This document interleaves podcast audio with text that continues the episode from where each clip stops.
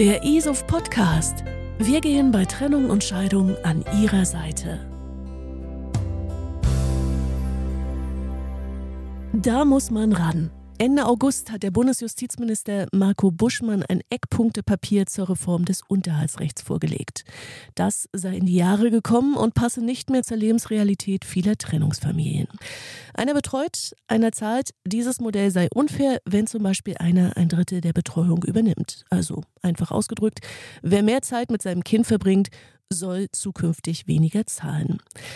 Dass das derzeitige Unterhaltsrecht überholt ist, davon ist auch Bobby van der Paan überzeugt. Seine Forderungen unterscheiden sich jedoch nochmal von den Plänen Buschmanns.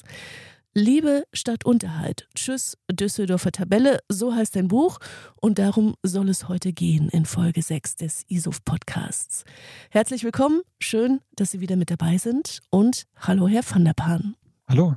Ich hatte gerade eingangs gesagt, Ziel Buschmanns ist eine am Kindeswohl orientierte partnerschaftliche Betreuung minderjähriger Kinder durch das Unterhaltsrecht zu fördern. Also die finanziellen Lasten der Betreuung von Kindern sollen fairer verteilt werden. Bevor wir auf Ihre Vorschläge zu sprechen kommen, interessiert mich erstmal, was sagen Sie denn zu den aktuellen Plänen des Bundesjustizministers? Ich finde die aktuellen Pläne Augenwischerei, denn tatsächlich wird da jetzt sozusagen das Einkommen von beiden Elternteilen genommen und zusätzlich betrifft das ja auch quasi nur einen kleinen Teil, und zwar der Teil, der mehr als ein Drittel mitbetreut. Und auch dort sind die Unterschiede tatsächlich auch nur marginal am Ende. Ich finde halt die Auswirkungen, die das haben könnte, halt auch katastrophal, weil momentan ist es ja so, dass Eltern vor allem dahingehend streiten, bloß keine 50 Prozent Mitbetreuung.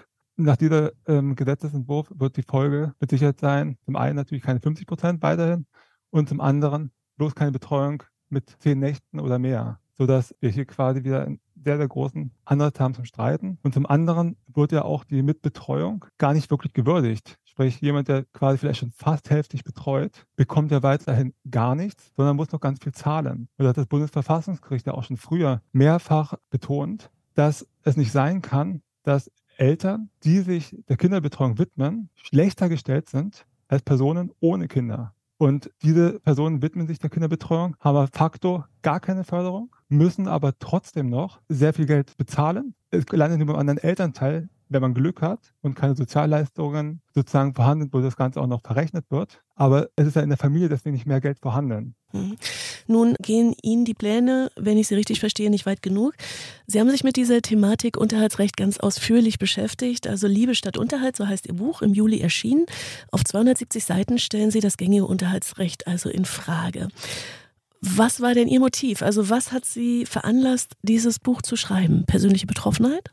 Ganz ursprünglich vor zwölf Jahren war ich selber auch äh, betroffen, das ist richtig. Klar, ich war überfordert mit der Situation und dachte, okay, ich will die gemeinsame Sorge und plötzlich ist eine Trennung da. Also, was habe ich äh, getan? Ich habe halt Jugendamt, ich habe meinen Anwalt, bekannt um Hilfe gefragt. Aber irgendwie waren die Antworten bezüglich Sorge, Umgang und Unterhalt alle nicht befriedigend und konnten mir nicht wirklich so weiterhelfen, wie ich das wollte. Es gab Beratungsgruppe, aber auch dort ist es so, dass die Komplexität die vielleicht nicht unbedingt die Einzelfälle selbst haben, sondern die ganze Sachlage drumherum so gewaltig ist, dass ja kein Mensch die Zeit hat, Betroffenen da auch wirklich so umfangreich zu helfen, wie es notwendig wäre.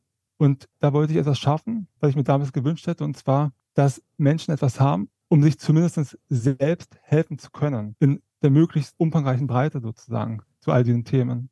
Mhm. Und eine andere Motivation ist natürlich, dass ich auch das System selber sozusagen verbessern möchte momentan ist es aus meiner Sicht halt sehr ja, konfliktfördernd. Es reibt auch die Eltern aufeinander. Und ich finde, wir haben ja die Familienbande sozusagen, Kind und deren Eltern und möchte, dass Eltern sozusagen wieder gemeinschaftliche Lösungen finden können, quasi möglichst ohne Gericht. Und das ist halt oftmals nur dann möglich, wenn diese Anreize sozusagen nicht so hoch sind, einen Konflikt herbeizuführen. Wir brauchen ein gemeinsames Elternbewusstsein, sagen Sie. Und ich nehme mal an, da sind Sie auch mit Buschmann völlig auf einer Linie. Und Sie sagen, der Naturalunterhalt muss Vorrang vor dem Barunterhalt haben. Bevor Sie darauf eingehen, warum Sie der Meinung sind, lassen Sie uns doch nochmal kurz skizzieren, was ist wirklich was. Wir haben einmal den Barunterhalt, so wie es auch der Gesetzgeber halt zum Teil auch im BGB schreibt, wonach eine Geldrente zu gewähren ist. Unterhalt kann man sozusagen in zwei Sachen spalten, einmal Geld und einmal Naturalien. Naturalunterhalt ist alles mögliche von Essen, Kleidung, Spielzeug, halt im Wesentlichen Betreuung, aber auch viel, viel mehr als das, was man auf den ersten Blick vielleicht auch gar nicht so wahrnimmt. Sprich, es ist ja auch Persönlichkeit, die Förderung von Fähigkeiten, Fürsorge, Liebe der Eltern. Ein kleines Beispiel in einem Buch, welches ich auch auf YouTube veröffentlicht habe, da gibt es eine Ente und einen Adler. Mhm. Die bekommen vier Vogelkinder. Diese vier Vogelkinder haben sozusagen Eigenschaften, genetische, von beiden Elternteilen. Zum Beispiel haben die Krallen und Schwimmhäute dazwischen. Ne? Die Krallen vom Adler und die Schwimmhäute von der Ente. Nun streiten die sich und da kommt der Rabe, der sozusagen den Richter suggeriert. Und der teilt nun die Kinder auf und sagt, okay, ich kann nur ein Kind retten vor dem Streit der Eltern. Und das kommt zu den Spatzen. Das andere zur Ente, das andere zum Adler und eines muss pendeln zwischen den Eltern, Adler und Ente hin und her. Und das Ergebnis ist, dass das Vogelkind, das bei den Spatzen groß geworden ist, klar, es wurde immer versorgt, aber es hat nie gelernt zu schwimmen. Es hat auch nie gelernt, hochzufliegen und Beute zu fangen. Während das Vogelkind, was bei der Ente groß geworden ist, zumindest gelernt hat, zu schwimmen und zu tauchen, aber es hat auch nie gelernt, hochzufliegen und Beute zu fangen. Und umgekehrt konnte das Vogelkind, das bei dem Adler groß geworden ist, hochfliegen, Beute fangen, aber auch nie schwimmen und tauchen. Sprich, nur das eine Vogelkind, was sozusagen die Chance hatte, sozusagen Naturalunterhalt von beiden Elternteilen, sprich Betreuung, sprich abzugucken, was die Eltern so tun, konnte halt seine genetischen Fähigkeiten tatsächlich, seine Potenziale voll ausschöpfen und hat auch gelernt, mit Streit ja daraus zu wachsen und nicht den einfach nur zu umgehen. Und ich denke, das zeigt ganz gut die Bedeutung des Naturalunterhaltes und dass dieser durch Geld nicht ersetzt werden kann. Hm. Sie geben ja noch andere Gründe an. Ich nenne jetzt nur mal so ein paar Phrasen aus Ihrem Buch. Gegen Barunterhalt spricht zum Beispiel, ähm, sich aus der Verantwortung ziehen zu wollen oder Angst zu haben vor dem Verzicht des Barunterhaltes. Wie kommen Sie zu diesen Thesen? Eines vorweg vielleicht. Ich selber lebe tatsächlich alle drei Modelle. Ich lebe das Modell, wo ich halt Wochenendumgang ein bisschen mehr habe. Ich habe das Wechselmodell und ich bin einmal voll alleinerziehend. Sprich, ich habe eine relativ objektive Sicht auf das Ganze, was mir den Vorteil verschafft, quasi auch die Perspektiven von allen Beteiligten so ein bisschen nachvollziehen zu können.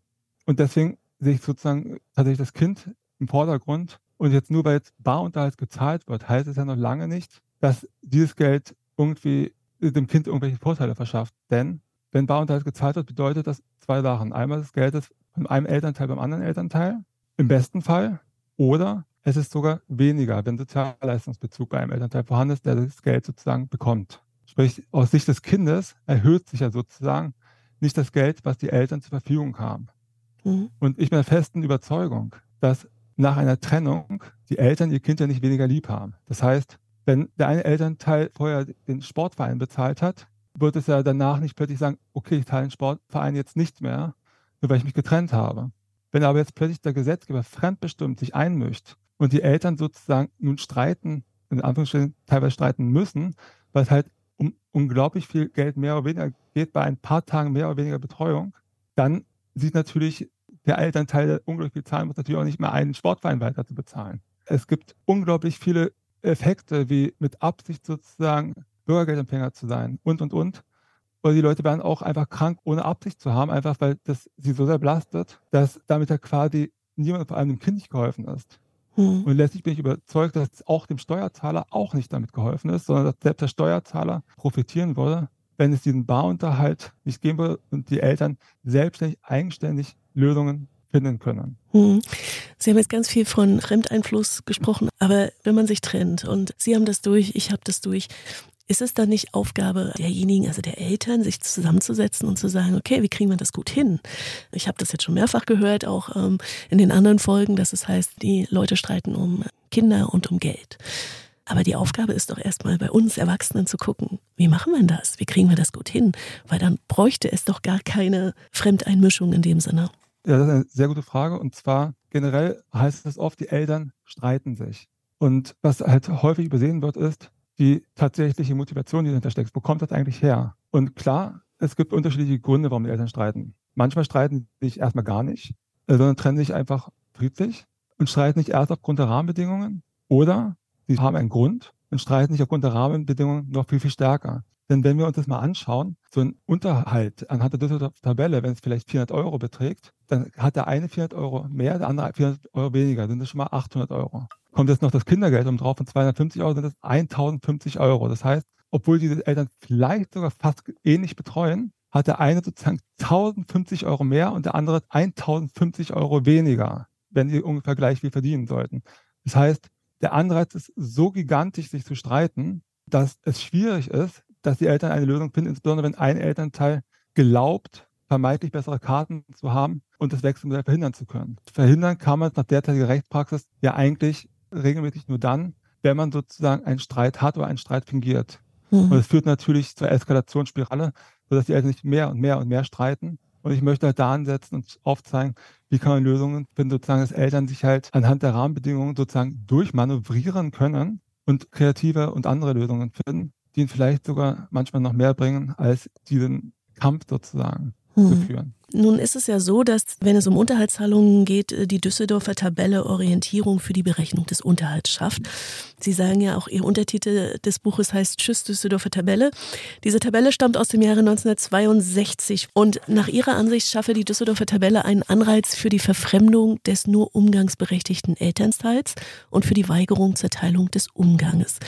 Vielleicht können Sie das nochmal genauer aufdröseln. Wenn wir jetzt zum Beispiel das Beispiel haben, dass der Düsseldorfer Tabelle sind vielleicht 400 Euro zu zahlen, klingt das vielleicht erstmal okay, vielleicht ist der Bedarf ungefähr 400 Euro, vielleicht kann der eine oder andere Elternteil sich darauf einigen. Aber wenn man sich das genauer anschaut, müsste man den Unterschiedsbetrag betrachten. Das heißt, der eine Elternteil ist 400 Euro weniger, der andere 400 Euro mehr, dann haben wir schon 800 Euro. Häufig ist es in der Praxis sogar noch mehr, sodass wir in der Folge diesen immensen Streit haben. Was ich halt nicht verstehe, ist, wir haben ja eigentlich auch eine Lösung. Ne? Die ist relativ einfach. Denn was würde passieren, wenn wir diesen Einfluss sozusagen nicht hätten und Eltern tatsächlich selbst eine Entscheidung treffen können? Dadurch, dass es halt den Barunterhalt sozusagen gesetzlich vorgeschrieben nicht mehr geben würde. Wenn wir noch weiter denken, was passiert mit Menschen sozusagen, mit dem Nachbarn, der vielleicht keine Kinder hat? Sprich, der wäre später auch irgendwann auch versorgt werden. Und was würde mit ihm passieren, wenn es keine anderen Kinder geben würde?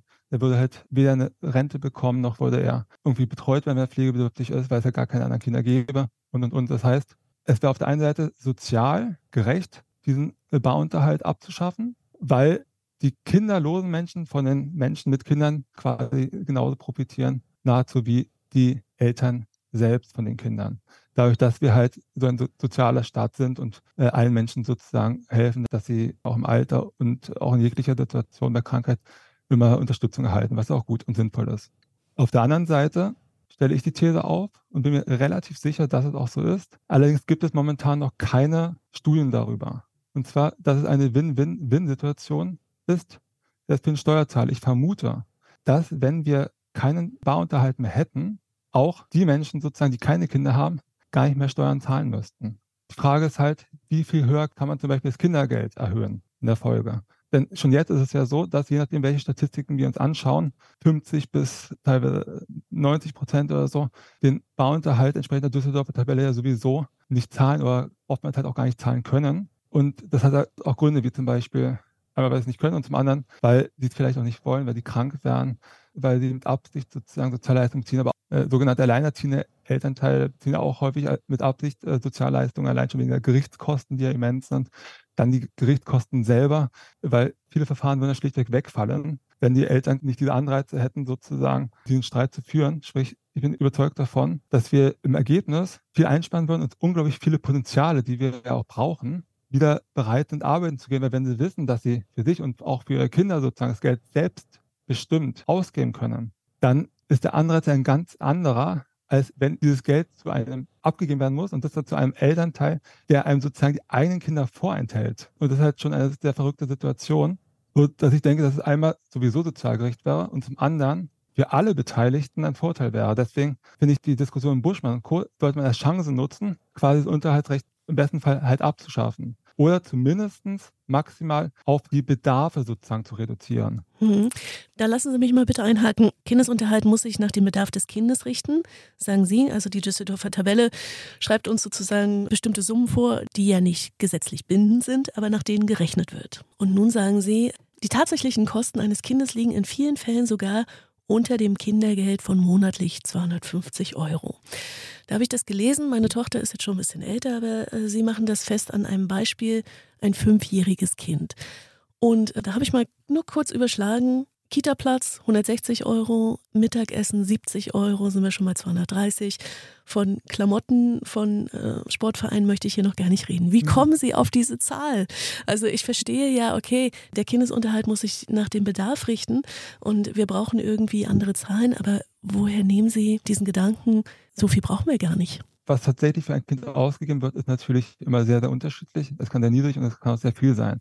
Und ich wollte mal herausfinden, was steht Menschen zur Verfügung für ein Kind im sogenannten Worst Case, der gar nicht so selten ist. Wenn nämlich jetzt ein Elternteil ein Kind 18 Tage betreut und Bürgergeld bezieht, mhm. dann bekommt dieser Elternteil ja nur 18 von 30 Tagen das Sozialgeld ausgezahlt. Die, hat die Person einen neuen Partner, gibt es auch keine Mehrbedarfe, hat die äh, Person die gleiche Wohnung wie vorher, gibt es ja auch nicht unbedingt höhere Mietkosten. Das heißt, wir haben tatsächlich Fälle, in denen dieses 18 30. sozusagen des Sozialgeldes weniger ist als 250 Euro. Das Kindergeld, was es gibt, wird da verrechnet, auch damit den sonstigen Bedarfen der Bedarfsgemeinschaft. Das heißt, wir haben de facto in Deutschland Fälle, ich weiß nicht, ob es 100.000 sind oder 300.000, aber wir haben tatsächlich Fälle, in denen für das Kind nur weniger als das Kindergeld zur Verfügung steht. Und diese Kinder, man glaubt es nicht, überleben tatsächlich. Ich sage nicht, dass es sinnvoll ist quasi, dass Kinder nur das zur Verfügung haben, was ich damit verdeutlichen möchte, ist, dass es die Eltern sozusagen die Entscheidung treffen sollen,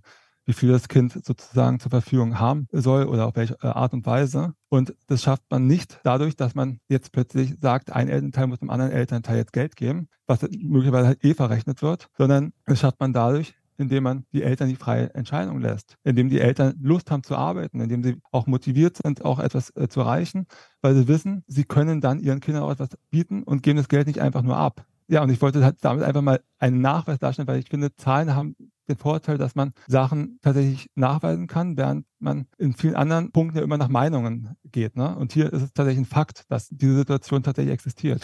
Ja, bezieht sich natürlich aber auf das untere Limit und ich möchte mal behaupten, viele Menschen äh, gehen täglich zur Arbeit und, und äh, verdienen ihren Lebensunterhalt.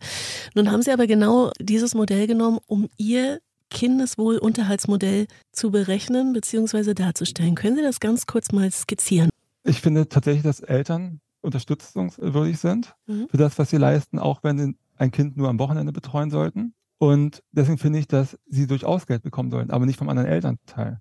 Das Geld soll sozusagen vom Steuerzahler zur Verfügung gestellt werden, wie zum Beispiel das Kindergeld. Mhm. Und dieses Kindergeld könnte man durch die Abschaffung des Unterhaltes, weil man dadurch halt unglaublich viel mehr Steuern einnehmen könnte, in der Folge ja auch erhöhen. Die Frage ist halt nur, um wie viel Geld kann man das erhöhen? Ich meine, schon jetzt wird ja in etlichen Fällen Unterhaltsvorschuss geleistet, der ja niemals zurückgefordert werden kann. Und die ganzen Steuern, die entgehen dadurch, dass halt Menschen halt nicht diesen Anreiz mehr haben, unbedingt möglichst viel arbeiten zu gehen, ist halt absolut kontraproduktiv. Das heißt, in der Folge wäre es ja so, dass Eltern in der Regel für ihre Kinder ja nicht schlechter stehen als jetzt, sondern meist besser stehen. Und wahrscheinlich eben auch trotz alledem der Mensch, der keine Kinder hat. Das heißt, der Barunterhalt fällt hier also so gut wie ganz weg. Nun frage ich mich aber, wie das in der Praxis umzusetzen ist.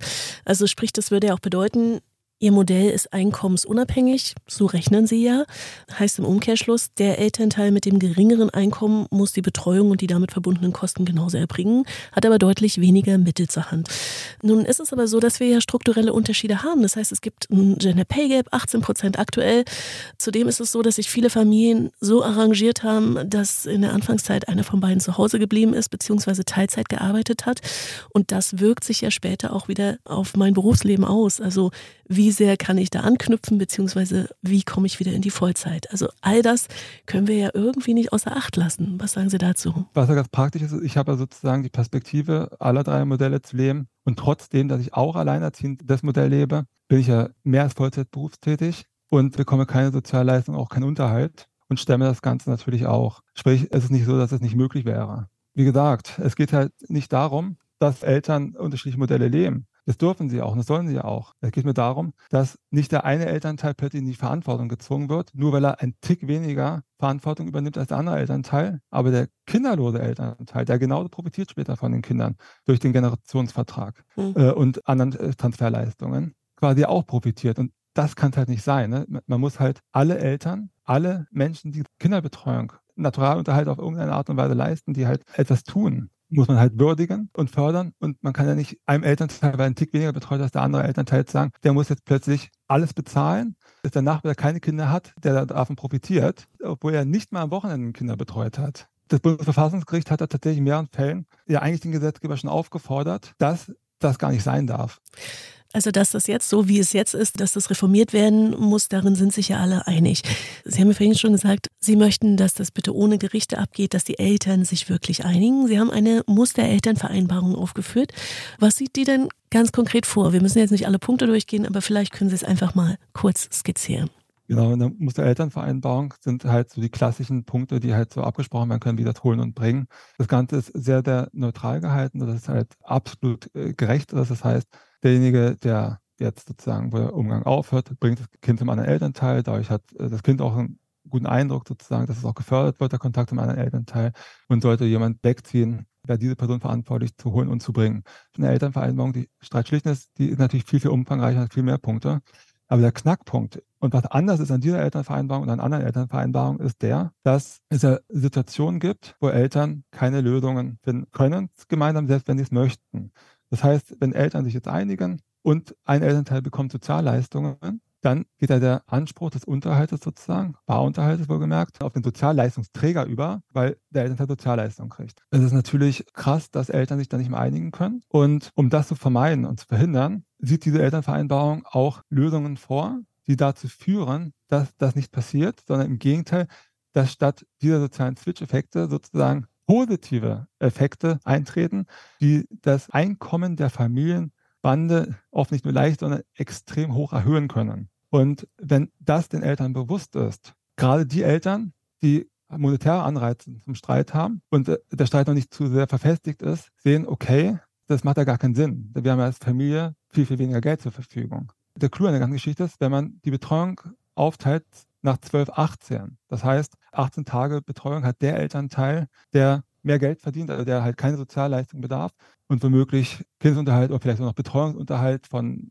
dann vielleicht von über 1000 Euro zahlen müsste im Monat, würde dafür sorgen, dass der andere Elternteil jetzt vielleicht gar keine Sozialleistung kriegt, aber dadurch, dass der andere Elternteil ja nur zwölf Tage betreut, führt es dazu, dass das Kindergeld nicht verrechnet wird mit den Sozialleistungen. Es führt dazu, dass Unterhalt, Kindesunterhalt, aber auch Betreuungsunterhalt nicht verrechnet wird mit den Sozialleistungen führt dazu, dass eventuell auch noch Unterhaltsvorschuss äh, möglich ist. Die Folge wäre, dass auf die Schnelle bei nur einem einzigen Kind teilweise über 1000 oder 1500 Euro manchmal, wenn noch Betreuungsunterhalten was mit bei ist und der Bedarf entsprechend hoch ist durch die Miete, quasi der Familie vom Kind betrachtet aus mehr zur Verfügung steht. Ich gucke immer auf das Kind. Mhm. Das Kind hat sozusagen beide Elternteile und damit auch das Vermögen von meinen Elternteilen oder das Einkommen von meinen Elternteilen.